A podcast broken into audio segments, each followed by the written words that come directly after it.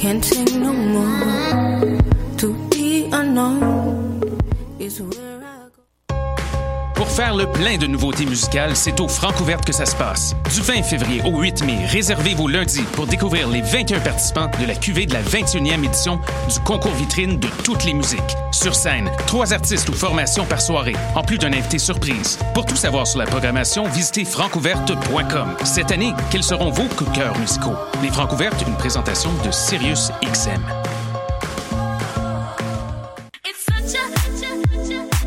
60 minutes de bonheur et de pas de danse.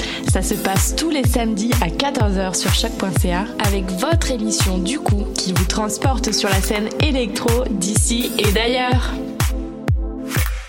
Cannes Football Club, 100% foot, 100% débat, 100% Montréal.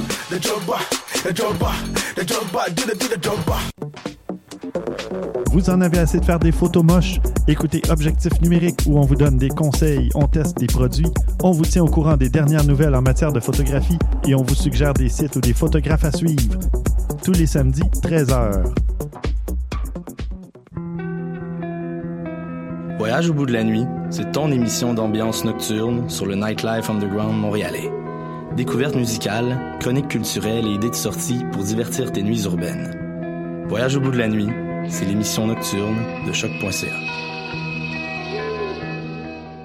Eh, j'ai un plan pour voir et écouter des shows gratuitement toutes les semaines.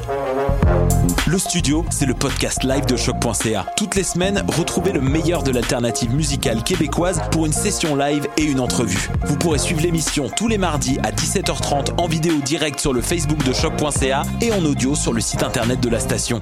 Et si vous avez manqué l'émission, pas de problème, retrouvez le studio sur nos plateformes podcast et en vidéo sur YouTube. Musique.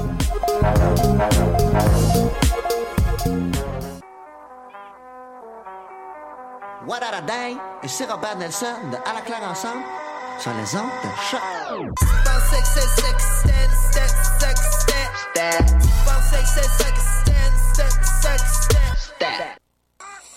Qui était le premier sur Terre? C'était l'œuf ou la poule? Je pense que c'est l'œuf. Moi, non, moi, non, je pense que c'est l'œuf. Pour moi, c'est la poule. Il y a bien fallu qu'elle sorte de quelque part, la poule. Parce que la poule, elle prend des œufs. Mais pourquoi c'est la poule Elle est bien née quelque part, dans l'œuf. Alors c'est quoi? C'est l'œuf ou la poule? Bonsoir à toutes et à tous, vous êtes sur choc.ca et vous écoutez L'œuf ou la poule, le magazine scientifique de la radio web de l'UCAM. Nous sommes partis pour cette 87e émission de L'œuf ou la poule. Peut-être même que vous pouvez nous observer sur Facebook en direct. Alors on salue tous les gens qui nous regardent en direct sur Facebook. Et nous, on ne peut pas vous voir depuis ce studio, mais je suis quasiment certain que vous êtes probablement en train de faire autre chose pendant que vous écoutez cette, cette émission. Émission qui dure une heure, c'est pas possible. On peut pas rester une heure sans rien faire, à juste écouter une émission. Peut-être que vous faites la vaisselle, peut-être que vous êtes dans votre bain, peut-être même que vous êtes en train de vous préparer pour euh, votre prochain speed dating. Et je suis sûr que vous avez tous eu cette impression d'être en retard sur votre vie, de courir après votre vie. Et ça va être le sujet de ce soir, justement. On va prendre le temps d'en parler, puisqu'on va parler ce soir d'accélération sociale, euh, une théorie sociologique. Et pour parler de cela, nous recevons Frédéric Legault. Bonsoir. Bonsoir. Donc Frédéric, euh, tu es étudiant au doctorat en sociologie à l'UCAM et également enseignant au collège Stick. Oui. Et nous parlerons donc ce soir d'accélération sociale, la théorie euh, d'Artmund Rosa. Et évidemment, ce soir, nous recevons aussi Élise. Bonsoir Élise. Bonsoir Damien. Alors ce soir, tu nous as sorti un sujet d'actualité, uh -huh. puisque tu nous parles de cette atrazine qu'on retrouve dans l'eau de Montréal et, et oui. de Toronto. Ouais. Moi, j'ai arrêté de boire de l'eau d'ailleurs. Hein. Plus, sais, alors, plus une seule goutte d'eau. Plus une seule goutte d'eau. Tu es à la bière maintenant, j'imagine. Eh ben, exclusivement. exclusivement. Ouais, je, je, Le vin peut-être. J'ai bien trop peur de m'empoisonner. Et alors malheureusement ce soir, euh, Julie Dirwimmer ne pourra pas être avec nous, et, mais comme elle nous manque euh, beaucoup, et d'ailleurs on la salue au passage, oui. on a quand même un petit, un petit enregistrement d'un de ces slams scientifiques qu'on vous diffusera en fin d'émission. Allez, c'est parti pour cette 87e émission de La Foule à Poule. Et donc, Elise, il n'y a pas très longtemps, tu étais euh, à Baltimore, au Maryland. Oui. Et euh, c'était la semaine dernière, oui, donc c'était vraiment il n'y a pas très longtemps. C'était vraiment il n'y a pas très longtemps.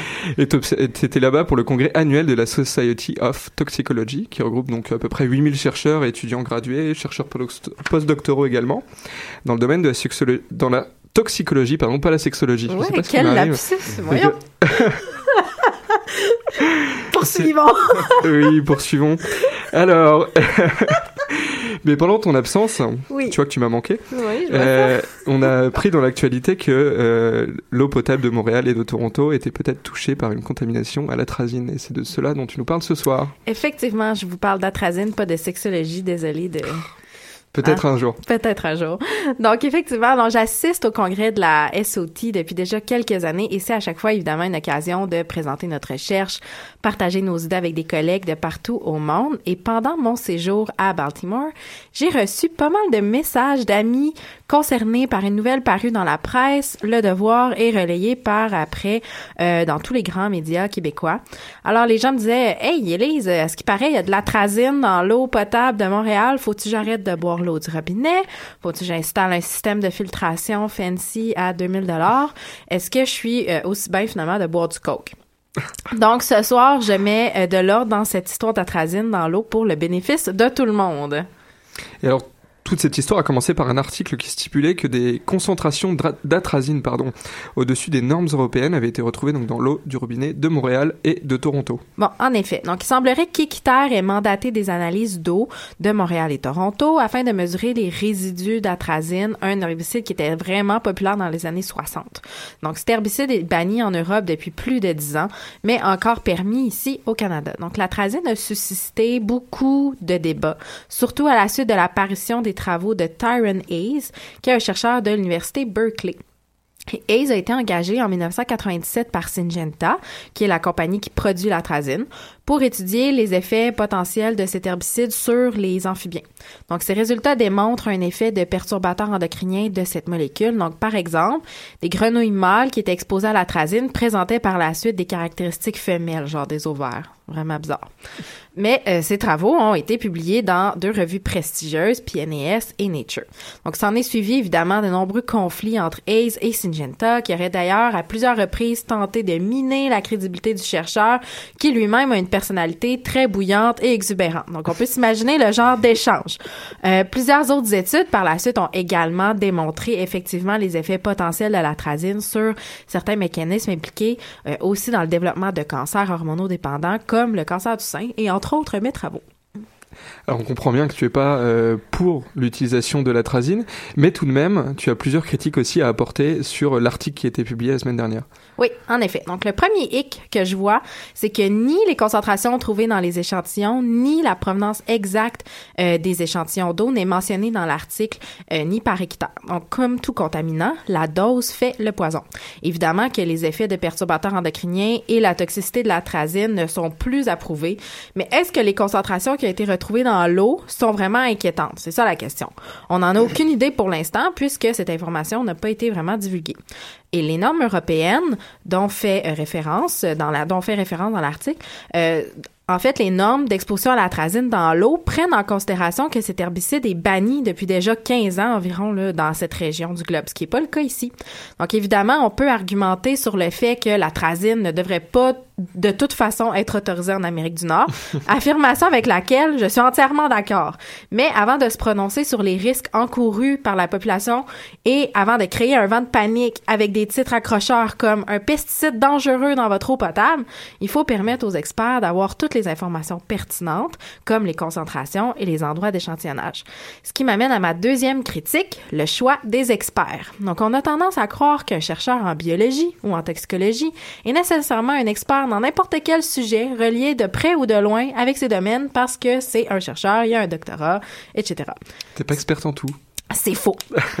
Comme toxicologue moi-même, je me sentirais pas du tout à l'aise de me prononcer, surtout pas au public, sur, par exemple, un sujet comme les effets de contaminants sur le Parkinson. C'est pas du tout mon domaine d'expertise. Donc, dans l'article paru la semaine dernière, je me serais naïvement attendu à ce que, par exemple, mon directeur de thèse, plusieurs collègues ou moi-même à l'INRS soient contactés par la presse, puisque dans notre équipe seulement, nous cumulons environ une vingtaine de publications révisées par les pairs, des conférences, euh, des résumés sur les effets de l'atrazine comme perturbateur endocrinien, sur des processus de développement du cancer ou encore sur la production hormonale pendant la grossesse. Donc, la recherche d'experts les plus qualifiés pour se prononcer sur ce sujet sensible n'a manifestement pas été faite adéquatement. Bref, j'ai dénoté un manque de rigueur certain dans le traitement de cette nouvelle. Mais alors ton mot de la fin, est-ce que tu as quand même une bonne nouvelle? Bon, alors, mon mot de la fin, c'est comme journaliste, on se doit de divulguer l'entièreté de l'information pertinente afin d'évaluer adéquatement le risque et de contacter aussi les bons experts. Sinon, on risque de créer un vent de panique parfois inutile. La bonne nouvelle, c'est que l'atrazine fait partie de la liste des pesticides qui sont en ce moment réévalués par Santé Canada et avec les travaux des dernières années, je suis confiante qu'à tout le moins, l'utilisation de l'atrazine sera beaucoup plus sévèrement régulée. Merci pour cette chronique, Elise. On se retrouve dans deux semaines. Dans deux semaines.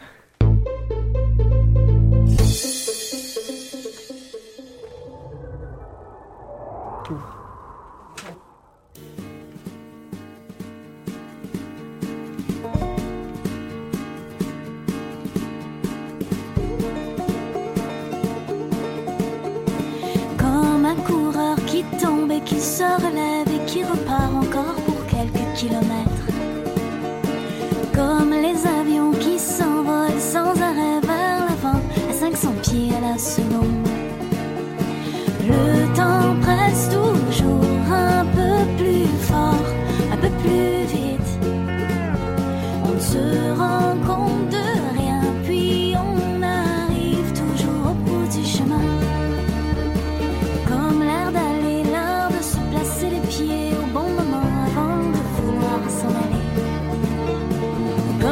Comme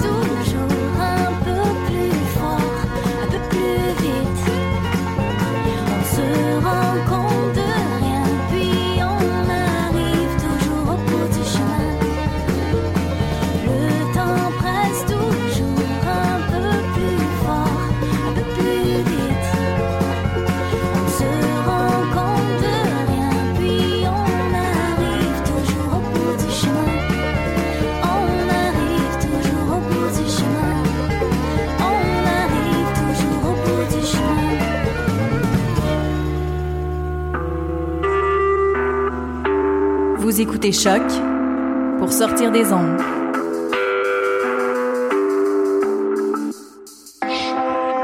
Podcast, musique, découverte. Sur choc.ca. C'était Catherine Durand avec le temps presse dans l'œuf ou la poule sur choc.ca. Et le temps presse, justement, aujourd'hui, nous parlons d'accélération sociale avec Frédéric Legault, étudiant au doctorat en sociologie à l'UCAM et enseignant en sociologie toujours au collège à Unstick. Alors, cette théorie de l'accélération sociale a été euh, développée par Hartmut Rosa dans un de ses livres qui s'appelle L'accélération, une critique sociale du temps et qui est paru, euh, alors on disait, euh, qui est paru en poche en 2013 à peu près, c'est ça, hein, en français. Et euh, alors Frédéric, euh, on discutait avant de lancer cette émission. Finalement, le, temps qui accélère, c'est quelque chose qu'on perçoit, euh, même nous à notre petite échelle, sans, sans en faire une grande théorie. Mais j'étais un peu surpris de voir la date de publication de ce livre, puisque c'est très récent finalement, 2013 en français, 2010 je crois la version originale en allemand. J'ai l'impression que le temps il accélère depuis la révolution industrielle. Comment ça se fait qu'on on l'a théorisé que si récemment? Euh, ouais, ben c'est une bonne question. En fait, il y a beaucoup d'études qui ont été faites sur sur le temps, euh, beaucoup sur la nature du temps. Mhm. euh, la sociologie temporelle a été assez active. Euh, bon, du moins, elle remonte pas quand même jusqu'à la révolution industrielle, évidemment, même si c'est le point de départ, ben, du moins l'émergence de la modernité de Hartmut Rosa. De là à en faire une théorie générale sociologique et philosophique pour comprendre euh, l'évolution de la modernité et les transformations sociales, euh, politiques, économiques de la modernité. C'est la première fois, c'est le seul ouvrage qui qui attaque de front cette question puis qui en fait vraiment un cadre théorique euh, suffisant, autonome, à partir duquel on peut aborder, on peut travailler des questions sociales qu'on peut euh, qu'on peut travailler avec sociologiquement pour comprendre des des, des objets de travail euh, sociologiques. Donc, euh, et en fait, ça a été publié. Lui-même est très jeune. Hartmut Rosa, je pense que sa thèse d'habilitation déposée euh, en Allemagne à quelque chose comme 45 ans, fin quarantaine. Donc, c'est très jeune, c'est très tôt. Donc, encore là, assez étonnant aussi. Oui, pour développer, donc, comme tu disais, ce grand cadre théorique qui permet aux sociologues de, de, qui donne aux sociologues de meilleurs outils pour mieux comprendre euh, la société. Mais donc, on va développer là-dessus, mais t'as prononcé plusieurs fois le mot modernité, et la modernité, ça m'évoque vraiment le, le- le progrès technologique, la technique. Est-ce que cette accélération sociale, elle est, elle est due seulement à ça, seulement à la, à la technique et euh, à l'explosion des technologies? C'est la lecture de beaucoup de gens, en fait, Mhm. qui vont associer euh, innovation technique à accélération. Euh, et là, euh, c'est là un peu qu'Armut Rosa, je trouve, est, pertinent, c'est qu'il va avoir une, approche plus nuancée. Hein, euh, c'est-à-dire que les innovations techniques vont, eux aussi, elles aussi, en fait, pardon, répondre à une, une injonction culturelle pour accélérer notamment des pratiques. Hum, Donc lui, pour comment il va définir en fait l'accélération sociale, c'est qu'il va pour pour bien arriver à, euh, à cerner l'ensemble des processus qui, qui désignent avec le, le, le terme d'a- d'accélération sociale, il va euh, découper le, le morceau en trois, trois dimensions de l'accélération Mhm. sociale. Donc, accélération technique, qui va définir comme euh, des modifications organisationnelles ou administratives qui ont comme finalité l'accélération euh, des pratiques ou des processus, notamment dans le domaine des communications, des transports, de la production.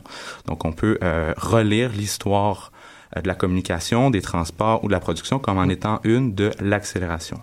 Hein, euh, donc voilà, euh, ces innovations-là dans le domaine, dans, dans les domaines que j'ai nommés, que ce soit des, des téléphones cellulaires, euh, Internet, des voitures, nous ont permis d'accélérer les pratiques, mais répondaient aussi culturellement à une volonté d'accélérer les pratiques. Euh, donc voilà, de un, euh, de de deux, bon, ces innovations-là ont transformé aussi les, normes euh, en, en, euh, en vigueur, les normes de communication, les normes de transport. Donc, il y a aussi une accélération au niveau des changements sociaux. Donc, deuxième dimension, changements sociaux. Euh, Comment il faut définir, c'est que les institutions fondatrices de notre société, c'est-à-dire travail, famille, euh, logement, habitation, vont en fait le- leur contenu va diminuer dans le temps. Donc les euh, en prenant euh, en se fondant en fait sur une quantité euh, assez euh, ben, une quantité encyclopédique de données empiriques, il va euh, constater que la durée moyenne de travail d'un emploi diminue avec avec le temps depuis euh, la modernité. Donc on va passer d'un modèle intergénérationnel à euh, disons la pré-modernité qui va appeler avec toutes les limites que l'appellation implique. C'est-à-dire qu'il y a un, un métier qui est passé de père en fils, le même métier. Ensuite, on va passer à un modèle générationnel à l'intérieur de laquelle le métier n'est pas effectué le même d'une génération à l'autre. Et ensuite, aujourd'hui, dans la modernité avancée, on va en assister à un modèle intragénérationnel. C'est-à-dire que pour euh, toi et moi, pour vous, c'est très envisageable, voire la norme, de cumuler plusieurs emplois à l'intérieur d'une vie, d'une carrière professionnelle. Et voilà. Donc, Ah, donc quand, quand il parle de l'accélération dans le domaine du travail, il- ce qu'il veut dire, c'est que on, on peut plus facilement changer, euh, aller d'un travail à un autre. Donc euh, on accélère notre, notre mobilité aussi finalement, même dans ce domaine-là, même dans le travail, pas juste dans les communications par exemple. Oui, exact. Ben, c'est que la durée euh, de moyenne de travail va rétrécir. Ben, Aujourd'hui, en fait, une des transformations économiques qui marque notre époque, c'est l'émergence davantage des, euh, des emplois à temps partiel plutôt que les emplois Mhm. à, à temps plein. Ok. Donc, à partir d'une transformation qui est survenue peut-être au début des années 80, on, euh, on note euh, une transformation euh, vers une précarisation, une flexibilisation de l'emploi. Donc, la, la, la charge de, de la production, euh, la flexibilisation euh, est reléguée en fait sur les épaules du travailleur ou de la travailleuse. Et aussi à l'intérieur de la famille. Donc, les relations amoureuses vont durer moins longtemps. Les relations de couple, les relations même amicales.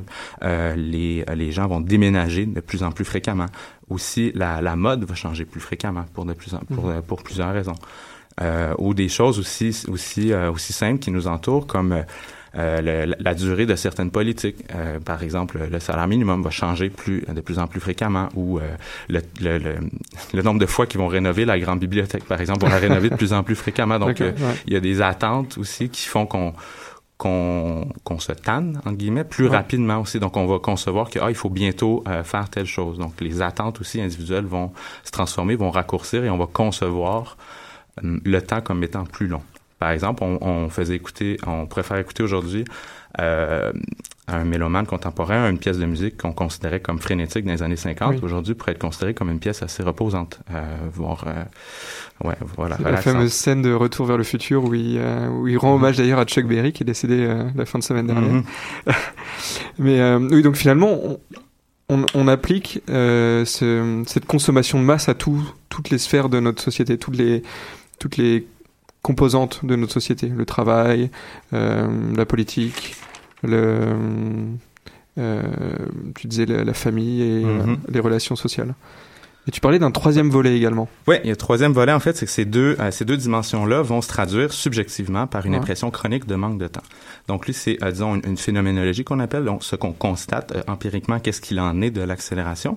Donc, les deux premiers volets vont se traduire subjectivement, comme je l'ai dit, dans une accélération du rythme de vie. Donc, à deux pans, deux dimensions, objectif et subjectif. Objectif aussi simple qu'on fait plus de choses dans une journée aujourd'hui Mhm. que qu'avant, que ce soit la génération de nos parents ou celle d'avant, et ainsi de Mhm. suite. Donc, par une pléthore de micro-stratégies, de techniques, on arrive à cumuler beaucoup plus de choses dans une journée, de, de, de, de, de, de faire beaucoup plus de tâches dans une journée, de passer au travers beaucoup plus d'éléments de notre fameuse to-do list, de choses à faire euh, beaucoup plus qu'avant. Donc, euh, par exemple, on va tout simplement exécuter les mêmes tâches plus rapidement. Donc, on va parler plus vite, hein, comme, euh, comme on le fait actuellement. Euh, là-dessus, une stat qui est intéressante, c'est que le, le- il y a un politologue norvégien qui s'appelle euh, Torgerson euh, a constaté une augmentation de près de 50% du nombre de phonèmes prononcés en une minute au Parlement norvégien entre 45 et 95, donc sur une échelle de Ah oui, 50 donc c'est vraiment mesuré, hein, c'est pas juste. Ouais, a- ouais, c'est pas pas juste au niveau des impressions. Donc là, de là l'importance de distinguer subjectif et objectif. Il y a empiriquement, matériellement, objectivement une augmentation quantitative de choses faites dans une journée. Donc par, euh, disons, quatre techniques que, que lui relève. hein. Moi, je, je, je relève euh, ce que lui euh, dit actuellement. Donc, il y a aussi le multitasking, faire plusieurs choses à la fois. Mhm. Donc, comme tu l'as dit d'entrée de jeu pour l'émission, bon, les gens qui nous écoutent actuellement sont peut-être en train, ou fort probablement en train de faire autre chose. Mhm. En fait, ce serait vraiment étonnant que quelqu'un fasse que Oui. écouter la radio. Euh, donc, que ce soit à la voiture, ou faire la vaisselle, ou préparer euh, la nourriture, ben, on, on fait d'autres choses en même temps. Donc, on va euh, superposer des activités euh, à des activités considérées comme des temps morts pour les rendre vivants. Donc, ça, c'est le troisième élément. Donc, euh, le transport, très rare qu'aujourd'hui, on va se transporter sans rien faire d'autre. Donc, on va s'informer, on va, on va peut-être manger, on va écouter de la musique, euh, on va faire d'autres choses en se transportant ou juste en parlant des gens des fois. Euh, bon, le, le téléphone cellulaire est un très fort aussi euh, agent de- d'accélération, que ce soit par superposer des activités, euh, voilà, à des, à des temps de transport notamment. Euh, aussi, on va remplacer des activités longues par des activités courtes, que ce soit euh, aller au restaurant, faire prendre euh, du fast-food plutôt que de cuisiner un repas, ou euh, disons écouter une série télévisée plutôt qu'écouter un long métrage. Donc, c'est des activités qui vont être plus compatibles avec le, ry- le rythme de vie contemporain, c'est-à-dire des, ra- des, des activités qui sont plus courtes, plus euh, circonscrites dans le temps et qui vont être plus euh, ouais, compatibles, voilà, Mhm. donc ils vont être plus facilement euh, rentable, si on veut dire, dans une case horaire, d'un horaire qui est de plus en plus euh, bien bien découpé, Bien réglé, plus ouais. exigeant, mais qui, qui est toujours aussi flexible pour garder les portes ouvertes pour avoir la possibilité de peut-être faire autre chose après. Donc en redécoupant euh, en plus, plus petites cases horaires, les euh, le, en plus petites cases en fait notre horaire, pardon. Et alors ça a l'air un petit peu en- angoissant ça, cette accélération, cette impression de courir Ouais. après sa vie, d'être obligé de faire plein de choses en même temps. Ouais. Euh, mais est-ce qu'il est-ce que Hartmut Rosa, donc dans son livre, expose uniquement du, du négatif? Est-ce que c'est exclusivement négatif cette accélération de la société? C'est pas un optimiste, disons-le d'emblée. C'est clairement pas un optimiste. Euh, c'est un, en fait, a- j'ai pas vraiment présenté Ahmed Rosa, c'est euh, bon le Ah oui, repré- représentant de la, euh, disons de la quatrième vague qu'on va appeler de l'école de Francfort, donc Mhm. la théorie critique euh, qui est associée autour de l'école de, de Francfort et euh, bon lui représentant de la quatrième, bon, on peut dire génération et bon très peu reconnu hein, comme étant des, des optimistes. hein. Donc on va, j'en parlais peut-être plus tard sur les, Mhm. les potentielles pistes de sortie de l'accélération. Donc, qu'est-ce qu'on qu'est-ce qu'on fait maintenant un coup qu'on prend acte de cette accélération-là? Et quelles sont les possibilités, euh, disons, d'émancipation. Euh, Armut Rosa parle d'aliénation, donc le penchant positif et l'émancipation. Quelles en sont les possibilités à l'intérieur de ce qu'ils appellent les structures temporelles de la modernité avancée? Donc, euh, elles sont très très maigre, disons. Donc, euh, pour pouvoir atteindre cette, cette forme d'émancipation-là, par rapport aux structures temporelles, pour lui, il faut sortir des, des causes principales de l'accélération, des deux moteurs principaux de l'accélération. Et euh, donc, il y en a un qui est bon, plus facile, c'est relatif, mais que l'autre à s'attaquer, donc moteur économique et culturel. Donc, donc, euh, donc voilà. Euh, les deux moteurs, en fait, que lui relève, les deux, les deux raisons. Bon, il y en a. Il y en a trois officiellement. Là, je, je synthétise ça en deux pour, euh, pour le. Ah, on va de- synthétiser pour aller plus vite. Ouais, voilà. Et voilà. Et pour euh, la, la simplicité du, euh, du propos aussi. Donc, l'injonction culturelle, le moteur culturel, en fait, c'est euh, c'est- une, une façon d'expliquer un peu son, l'impulsion, son impulsion de départ de recherche. Mhm. C'est-à-dire, comment ça, je manque de temps à ce point. En fait, comment ça, les, les, les gens, euh, en- basés sur des études, Mhm. euh, manquent de temps plus, plus que jamais. hein. Dans les études, vont relever le manque de temps ressenti, perçu, donc subjectif, et les niveaux de, de, de- d'impression chronique de manque de temps, on n'a jamais été aussi élevés. C'est vrai que c'est paradoxal parce qu'on on a diminué le temps de travail, on a augmenté les congés payés, on- et pourtant on a quand même l'impression de, de manquer de temps. Et voilà. Ouais. Et aussi avec tout l'ensemble des innovations techniques qui sont censées nous Mhm. libérer du temps. Oui. Donc je pense au, au lave-vaisselle qui va ou la, la laveuse sécheuse qui font des activités par eux-mêmes pendant que moi je fais autre chose. Et Ouais. techniquement, ben, je suis supposé avoir plus de temps libre en fin de journée. Alors que c'est c'est pas euh, c'est pas ça qui se passe empiriquement. Donc euh, on perd au change au final. Donc comment expliquer ça? C'est qu'en fait l'injonction culturelle est plus va, va être plus forte en fait que le temps libéré. Donc en d'autres mots, c'est que la quantité d'activités disponibles ou qu'on est poussé ou euh, exigé à faire culturellement va augmente plus rapidement que notre capacité à les accomplir, capacité technique aussi, et que le temps euh, libéré par les innovations techniques. Donc pour euh, pour euh, pour nommer en fait ce, ce, ce phénomène-là, ou disons pour euh, pour comprendre un, peu euh, le- la position de l'in- de l'individu par rapport à ça, Hartmut Rosa avec d'autres penseurs, notamment euh, ben, penseurs, euh, oui Zygmunt Bauman, euh, il y a aussi bon Alessandro Barco qui est romancier, mais qui a écrit un bon bouquin là-dessus récemment qui aborde la question de l'accélération, pas en ces termes, mais quand même sur les barbares, je pense, c'est Essai sur la mutation, qui est un bouquin qui été très bien reçu. Donc, c'est euh, la figure du surfeur, en fait. La figure du surfeur qui, qui surfe sur les événements. Ok. Hein, au sens où le moteur culturel, l'accélération, l'injonction culturelle nous incite à, à, à collectionner des expériences, à faire beaucoup de choses, d'avoir un rapport à la vie qui se rapproche d'un rapport avec une, une liste de choses à faire. Donc, on va cocher des choses qu'on a fait Mhm. ou qu'on veut faire dans la vie. Hein. Donc, euh, on va euh, on va aller cocher euh, le, le fait qu'on a visité la muraille de Chine, on va cocher le fait qu'on a vu la, la tour Eiffel, on va cocher le fait qu'on a euh, été voir peut-être la, la grande muraille, la grande barrière de corail. Donc, on coche des choses et euh, il y a un rapport essentiellement euh, utilitaire ou disons superficiel aux activités par par manque de temps, euh, selon Rosa. Et à partir de ce moment-là, il va dire que la justification du mouvement a laissé place à celle de l'inertie.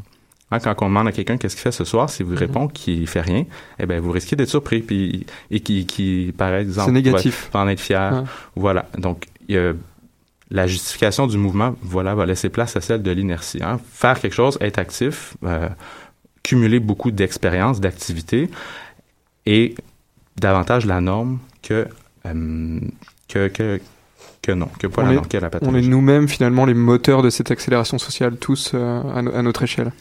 Oui, au sens où on est, ben, au, au sens où les individus sont les les, les, euh, les vecteurs des normes. hein. Les normes Mhm. sont incarnées par les individus et que le rapport au monde de l'individu est de manière inévitable, évi- de manière inévitable médié par des normes. Euh, inévitablement, euh, les normes sont, euh, en sont sont reproduites par les individus.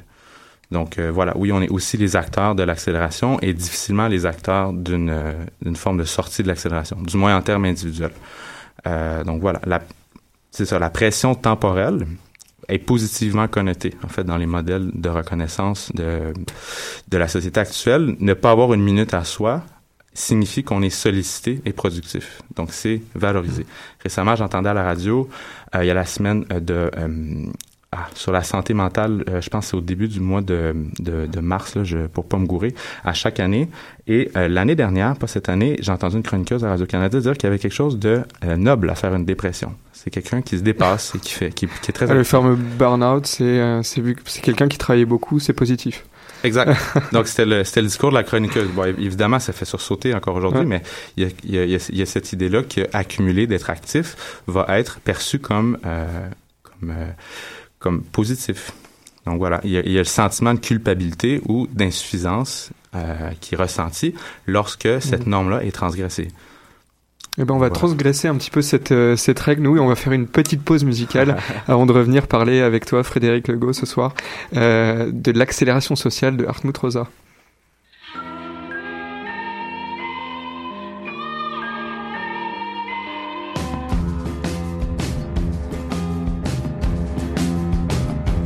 J'aurai les yeux des marées bleues et le visage du temps pluvieux. J'aurai le cœur sur un nuage, passerai ma vie en décalage. J'aurai la tête sur l'oreiller, à peine posé les plumes aux pieds. J'abandonnerai mon âme d'avant et chercherai celle au présent.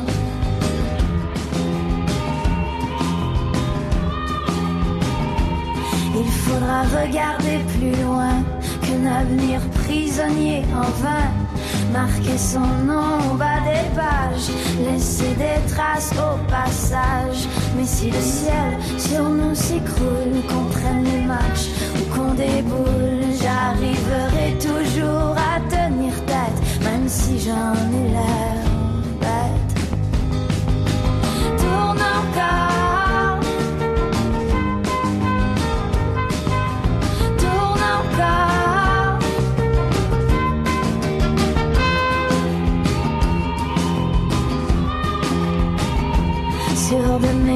je prends le large, les idées un peu moins sages. Je marcherai sans peine sur les eaux, mettrai la nuit au tombeau. Que je sois seule, que je sois folle, que je ris bien ou que je grogne, il y aura toujours sur ma peau blanche mes détours et absences. Tourne encore.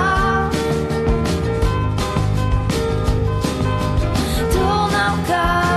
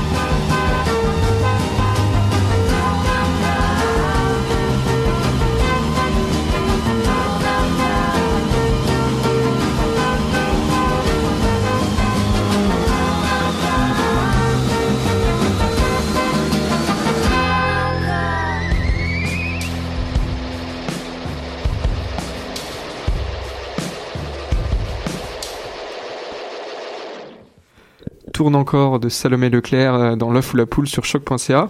Et nous, on retourne à notre sujet de ce soir, donc l'accélération sociale, avec Frédéric Legault, ce soir étudiant euh, en sociologie à l'UCAM. Alors, on disait en première partie que tout s'accélère, hein, le, le, le monde s'accélère, le travail s'accélère, notre euh, rapport au temps est de plus en plus euh, euh, un peu désespéré à la recherche de ce temps qu'on a l'impression de, de temps manqué. Mais euh, tu nous disais euh, hors micro là pendant cette chanson que finalement tout ne s'accélère pas de la même manière. Il y a des choses qui sont peut-être désynchronisées, tu disais? Ouais, c'est ça. En fait, il y a des. Ce serait erroné, puis bon, ça rendrait pas compte de la complexité de notre société que de dire qu'il y a un bloc homogène qui accélère à la même vitesse. Donc, évidemment, bon, c'est plus nuancé que ça. Il y a des, des formes de ralentissement, des formes d'inertie, euh, certaines qui sont intentionnelles, d'autres qui sont non intentionnelles, qui sont subies.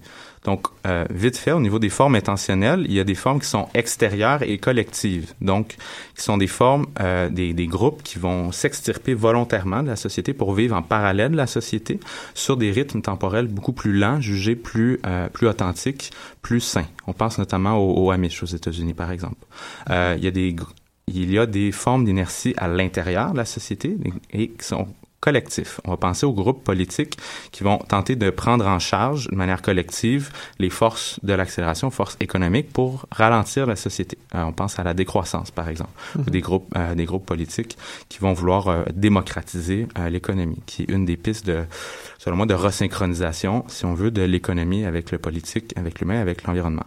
J'y reviendrai bientôt. Il y a des formes à, à l'intérieur individuelles. Donc, des gens qui vont ralentir certaines euh, activités, certaines de leurs activités pour pouvoir mieux accélérer dans d'autres sphères de leur vie. Donc, on va penser par exemple au yoga ou à, à des retraites fermées en groupe qui vont tenter de, qui vont ralentir euh, temporairement pour mieux accélérer dans d'autres activités. Et euh, donc, il y a On recharger ses batteries pour repartir de plus belle. Exact. Donc, il y a souvent un discours euh, légèrement subversif associé à, cette, à ces, à ces, euh, alternative, si on peut dire. Mhm. Mais en fait, Rosa va être ex- extrêmement critique par rapport à ces euh, micro-techniques, bon, qui permettent évidemment une certaine forme de survie individuelle, mais qui aussi permet l'accélération.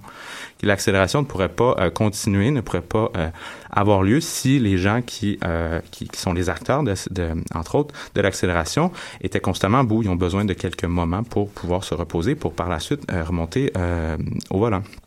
Et aussi, bon, à l'extérieur individuel, il va y avoir le, le mythe de l'ermite, une personne qui s'extirpe volontairement de la société seule pour pouvoir euh, euh, vivre euh, selon un rythme de vie aussi jugé plus sain, hein, mais qui a un pouvoir de transformation sociale hyper limité qui est condamné à être érodé par les forces motrices de l'accélération.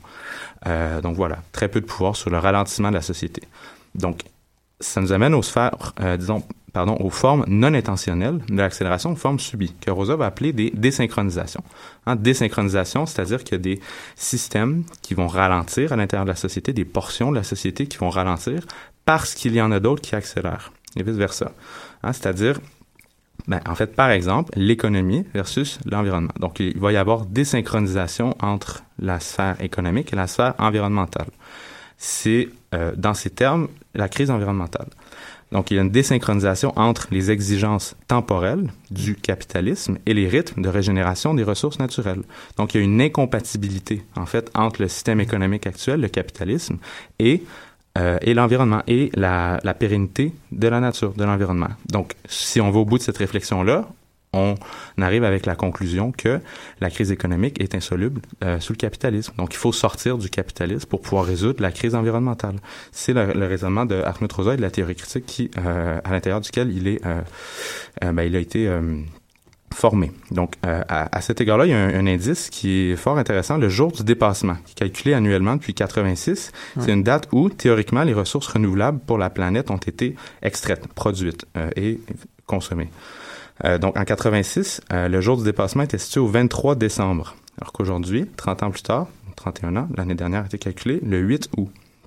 Donc, il y a un, un, raccourcissement aussi du jour du dépassement où on produit Tous les plus ans, plus. on consomme de plus en plus vite les, les, ressources renouvelables que la Terre offre pour une année. Exactement. Hum. Même que Rosa va jusqu'à dire qu'il y a une accélération même du processus de désynchronisation.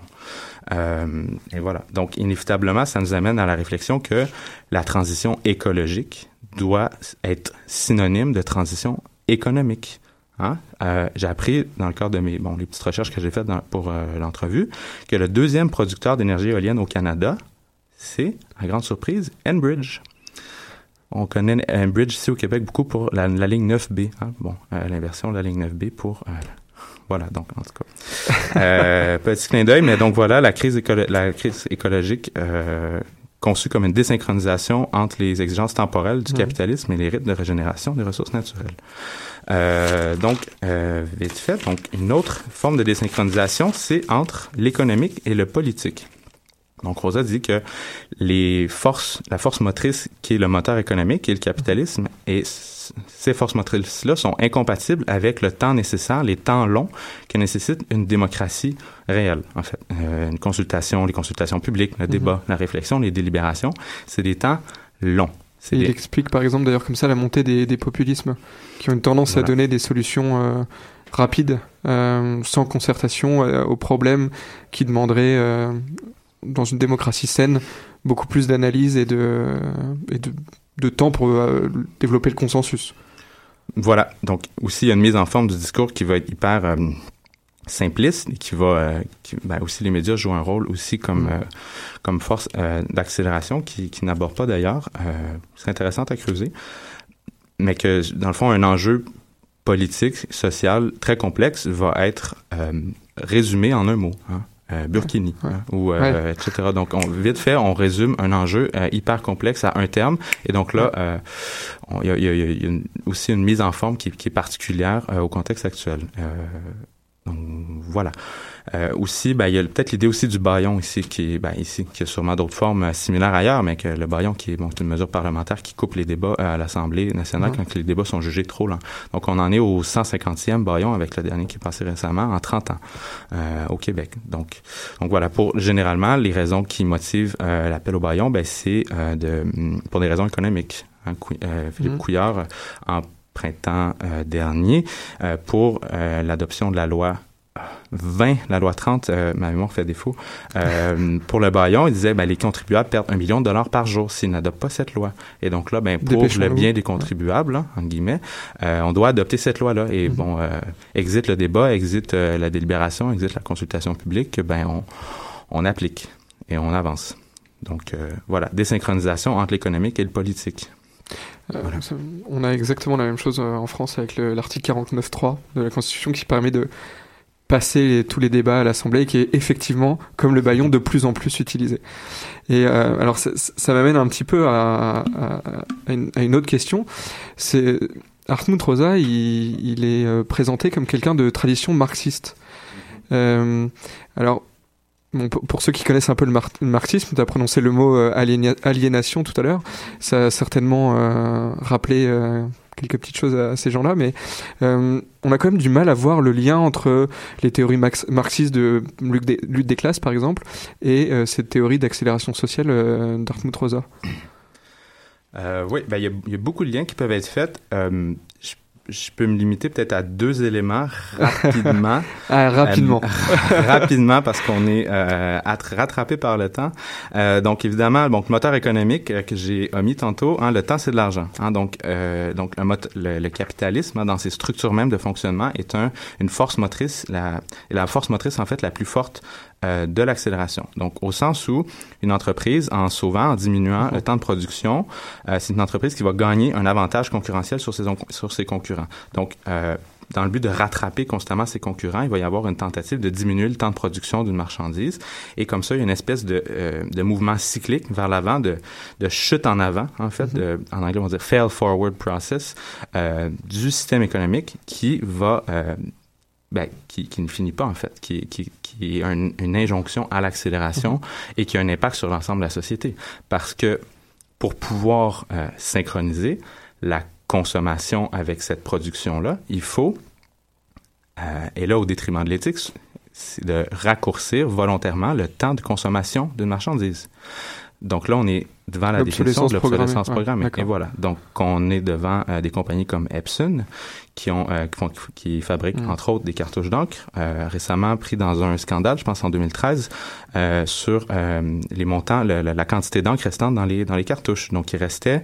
Alors bon, on, on peut plus utiliser une cartouche, même si on le veut ou non, après qu'elle ait atteint un certain pourcentage restant. Donc, Epson s'est fait pris, s'est fait prendre la main dans le sac, euh, alors que le pourcentage attendu était de 1% euh, pour que la capsule d'encre, qu'on dit, je crois, euh, soit euh, inefficace. Epson euh, s'est fait prendre avec 17 à 23% de restant dans les, dans les cartouches. Ou encore l'exemple assez plus symbolique de, de l'ampoule. Hein, de l'ampoule, la première ampoule électrique brille encore aujourd'hui. Ça fait 16 ans qu'elle brille encore. Donc, on a les capacités technologiques, techniques pour euh, construire des marchandises, pour produire des marchandises qui ont une durée de vie plus longue. Mais pour répondre aux injonctions temporelles du capitalisme, notamment, et de, de profit, ben, on va réduire de manière consciente, volontaire, la durée de vie des marchandises. Pardon, voilà. Donc voilà. Donc de un, de deux, bon, tu as parlé d'aliénation. Euh, oui, donc le deuxième bouquin qu'Artmut Rosa a parlé euh, s'appelle Aliénation et accélération. Donc, euh, bon, Marx, dans ses, euh, ce qu'on appelle euh, les écrits de jeunesse, dans ses manuscrits de 44 dans l'idéologie allemande, va parler d'aliénation, hein, que le capitalisme, par, bon, vite fait, la séparation entre le, le travailleur et les moyens de production, on n'a plus accès directement à, euh, aux moyens de production pour être capable de, de, de, de produire, de s'activer, notamment. Et donc, il est dépossédé. Hein. Aliénation, si on monte à la racine, hein, euh, alien, donc euh, étranger, euh, et un processus par lequel euh, quelque chose devient étranger. L'aliénation est un concept relatif, au sens où on est aliéné par rapport à quelque chose. On n'est pas aliéné comme un état subjectif. C'est un processus objectif qui nous dépossède de quelque chose. Donc voilà, ici, Hartmut Rosa va nous dire que les structures temporelles de la modernité avancée nous dépossèdent de notre activité. Donc, ce que ça veut dire, c'est que il nous, ex- explique ça en fait par un exemple, l'exemple de la, de la télévision. Donc, il va y avoir un décalage en fait entre les activités qui sont valorisées d'un côté, hein, dans l'absolu, si, euh, si on interroge les gens sur ce qu'ils valorisent euh, de leur temps libre, ce qu'ils voudraient faire de leur temps libre, euh, de manière tranquille, disons qu'on s'interroge actuellement. Donc, euh, les gens vont répondre des trucs comme euh, apprendre un instrument de musique, euh, lire les grands classiques littéraires, euh, se mettre en forme, euh, apprendre une langue étrangère. Alors que quand on questionne les mêmes personnes sur ce qu'ils font empiriquement dans leur temps libre, on se rend compte que les gens vont euh, consulter 40% euh, de leur temps libre est consacré à la télévision. Euh, et on pourrait regarder aussi d'autres choses, d'autres éléments comme probablement les, les réseaux sociaux, les, les, les mini-jeux ou des, des petits trucs comme ça qui vont des gratifications immédiates, Mhm. mais que les euh, mais que sur des ce qu'on va appeler des bases temporelles stables, les gens, ces, ces mêmes personnes-là vont regretter ou ne valoriseront pas ce type d'activité-là de leur temps libre. Donc, dans ce décalage entre l'activité valorisée et l'activité euh, pratiquée, Rosa dit qu'il y a aliénation au sens où les structures temporelles qui vont valoriser euh, la gratification immédiate et le plaisir euh, sur l'effort, mais il y a aliénation euh, de l'activité euh, pour des raisons essentiellement temporelles. Et alors, pour, pour terminer, quand même, euh, tu disais que Hartmut Rosa était assez pessimiste. Oui. Est-ce qu'il y, a des- est-ce qu'il y a des scénarios de sortie de cette euh, accélération euh, euh, sociale? Ouais, il y en a. Il en nomme trois ou quatre, je pense, en conclusion. J'en ai relevé trois Mhm. ici pour le, le bien de la cause. Donc, trois scénarios. Première option, euh, un nouvel équilibre à une, vitesse supérieure. Donc, l'accélération euh, se prolonge, on continue à accélérer et avec euh, l'émergence de nouvelles technologies cybernétiques, transhumanisme, il y a une certaine forme d'équilibre qui se redessine à une plus grande vitesse. Donc, donc voilà, de un. Euh, de deux, c'est course vers l'abîme. Hein? Ça, c'est la cata. Et ça, c'est la...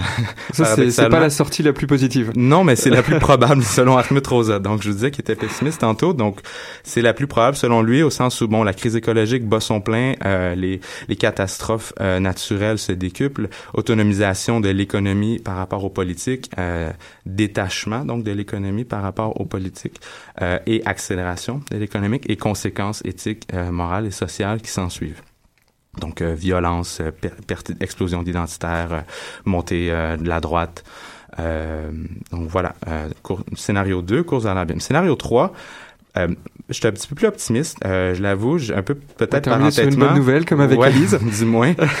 Euh, c'est l'option du freinage d'urgence, hein, la prise Mhm. en charge politique collective des forces de l'accélération pour tenter de for reforcer, non, pardon, de forcer une resynchronisation de l'économie avec le social.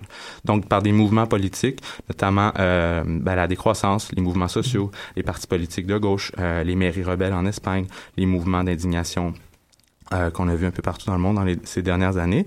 Donc, euh, l'idée que la transition écologique, comme je l'ai dit tantôt, doit se euh, doit être synonyme, doit se faire en parallèle avec une transition économique euh, et qu'il doit y avoir une inclusion des exclus aussi, qui demande du temps aussi, dans, euh, avec la multiplication, la, la, diversification, la composition de la société. C'est des processus qui exigent aussi du temps. C'est du temps qui se doit d'être fait pour atteindre une certaine forme de, de bien-vivre collectif, de bien-vivre individuel euh, permis à l'ensemble de la population. Donc, il faut accélérer le processus de sortie du capitalisme pour le faire. Selon lui, c'est euh, la, le, le, le, le, le nœud euh, de l'accélération. Pour atteindre, disons, des structures temporelles stables qui permettent une certaine forme de d'émancipation collective, de, de bonheur collectif, d'égalité sociale, ben il faut euh, à tout prix forcer euh, la sortie euh, du système économique qui en est la principale raison. Bon, bon, on va terminer sur cette semi bonne nouvelle. Euh, merci en tout cas d'être venu nous exposer ce donc ce cadre théorique sociologique qui est l'accélération sociale, qui on l'a vu est, est très très vaste et permet d'expliquer beaucoup de choses dans notre société. Peut-être qu'on peut très rapidement rappeler euh, les- quand même les deux titres des livres Mhm. pour les gens qui ont le courage d'aller se lancer dans ces livres qui, ont été- qui Ouais. sont parus en poche hein, en français. Donc Hartmut Rosa, Accélération, une critique sociale du temps, et Hartmut Rosa, Aliénation et Accélération. Euh, bah, merci beaucoup Frédéric d'être venu nous parler plaisir. euh, de ça ce soir. Et puis euh, nous on va se eh ben, on va se quitter avec un slam scientifique de Julie Dirwimer qui pouvait pas être avec nous ce soir malheureusement mais qu'on avait envie d'écouter quand même. Et elle nous livre son slam scientifique sur euh, pour son cher spermatozoïde. Chers spermatozoïdes, nous avons bien reçu votre candidature et votre profil a retenu notre attention. Tu peux agiter ta petite queue frénétique parce que tu finiras pas dans un réservoir en plastique. T'es prêt, plus que jamais, à vivre le rêve de ta vie. Donner la vie. Votre attention, s'il vous plaît, votre attention, s'il vous plaît. Nous vous souhaitons la bienvenue dans le col de l'utérus. Veuillez conserver votre sang-froid et vous déplacer le long des parois. Là, t'es complètement flippé. Il n'y a pas de ceinture de sécurité, il n'y a même pas de pilote dans l'avion, puis vous êtes 200 millions La petite Alice attend ses parents à l'entrée du clitoris. Tu suis les mouvements de foule du liquide qui s'écoule. Il y a plein de tes amis qui meurent avec l'acidité, puis d'autres qui se mordent la queue de stupidité. Mais vole, vole, petit spermatozoïde. T'as du bol, alors passe le premier col. Mesdames et messieurs, nous vous assurons qu'aucune discrimination d'ordre X ou Y n'interviendra au cours du présent recrutement. Autour de toi, la foule est folle, pleine de gènes uniformément différents. Autour de toi, la foule est folle, pleine, et toi, t'es transparent. Tu sais, je cautionne pas ça parce que c'est anticulturel, mais c'est comme ça. La sélection naturelle. Mais toi, t'as encore toute ta tête. Alors cours Cours, petite tête, te trompe pas de fallope Pour voter pour la fallope de gauche, tapez 1. Pour voter pour la fallope de droite, tapez 2. T'en peux plus tellement tu frétilles, tu, tu pétilles, tu sautilles, tu tortilles. Une porte de train bloquée cause un ralentissement de service sur la ligne verte. Attention, ralentissement de service sur la ligne verte. D'autres messages suivront. Et là, tu cours. Tu cours, petit étard, parce que tu crois qu'il est jamais trop tard. Mais c'est ici que ta route achève, et c'est moi qui détruis ton rêve. Tu meurs au combat, au creux de mes ébats. T'étais pas le premier, puis tu seras pas le dernier. Comprends un peu, t'as pas ta place ici. T'es bien gentil, mais au revoir et merci. J'ai commis tellement de spermicides que j'ai dans la bouche un arrière-goût acide.